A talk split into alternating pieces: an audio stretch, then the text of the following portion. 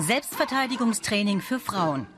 Hier ins Showa-Zentrum in Berlin kommen Frauen aus der ganzen Stadt, lernen Taekwondo und Techniken zur Selbstverteidigung.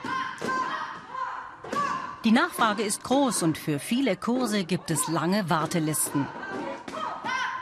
Ganz wichtig zur Selbstverteidigung, sagt Trainerin Heike Mohaupt-Wonnemann, ist das Schreien. Das müssen viele erst lernen. Und zwar jetzt. Man weiß, dass 60 Prozent der Täter ihre Tat abbrechen, wenn die Frau oder das Mädchen schreit. Deswegen ist das Schreien mit das Wichtigste, was wir in den Kursen vermitteln wollen, weil es erregt auch Aufmerksamkeit. Es sorgt dafür, dass ich meine Energie kriege, dass ich viel stärker bin als normal. Und na, das versuchen wir durch verschiedene Übungen halt aus den Frauen rauszukitzeln. Die meisten Frauen trauen sie nicht, sagen, sie können es nicht, sieht unser Rollenbild nicht vor, sieht unsere Sozialisation nicht vor. Aber es ist halt sehr wichtig. Und die Stimme, sagt sie, hat jeder als Waffe immer dabei. In den letzten Jahren kommen immer mehr Frauen hierher.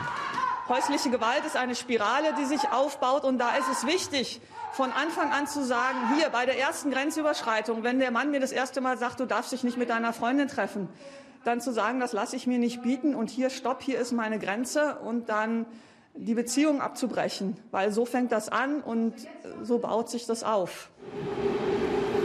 Und wer weiß, was hinter diesen Fenstern passiert. Laut Statistik ist jede vierte Frau in Deutschland im Laufe ihres Lebens von Gewalt durch den Partner oder Ex-Partner betroffen. Und das geht durch alle sozialen Schichten. In Zeiten von Lockdown und Homeoffice hat die Gewalt noch zugenommen, das belegen jüngste Studien. Dementsprechend verzeichnen auch Frauenberatungsstellen seit der Pandemie einen enormen Anstieg an Hilfesuchenden.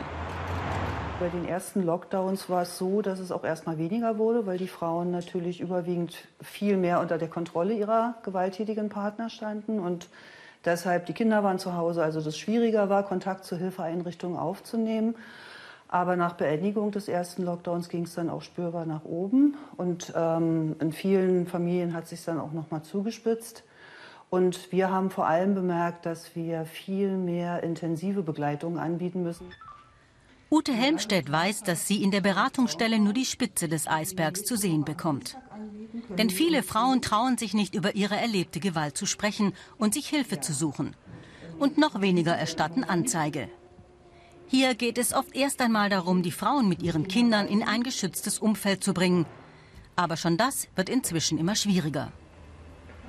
Wir haben sieben Frauenhäuser in Berlin. In fünf gab es Aufnahmestopps Anfang des Jahres, immer wieder durch Corona, mal in sechs Frauenhäusern, mal in fünf.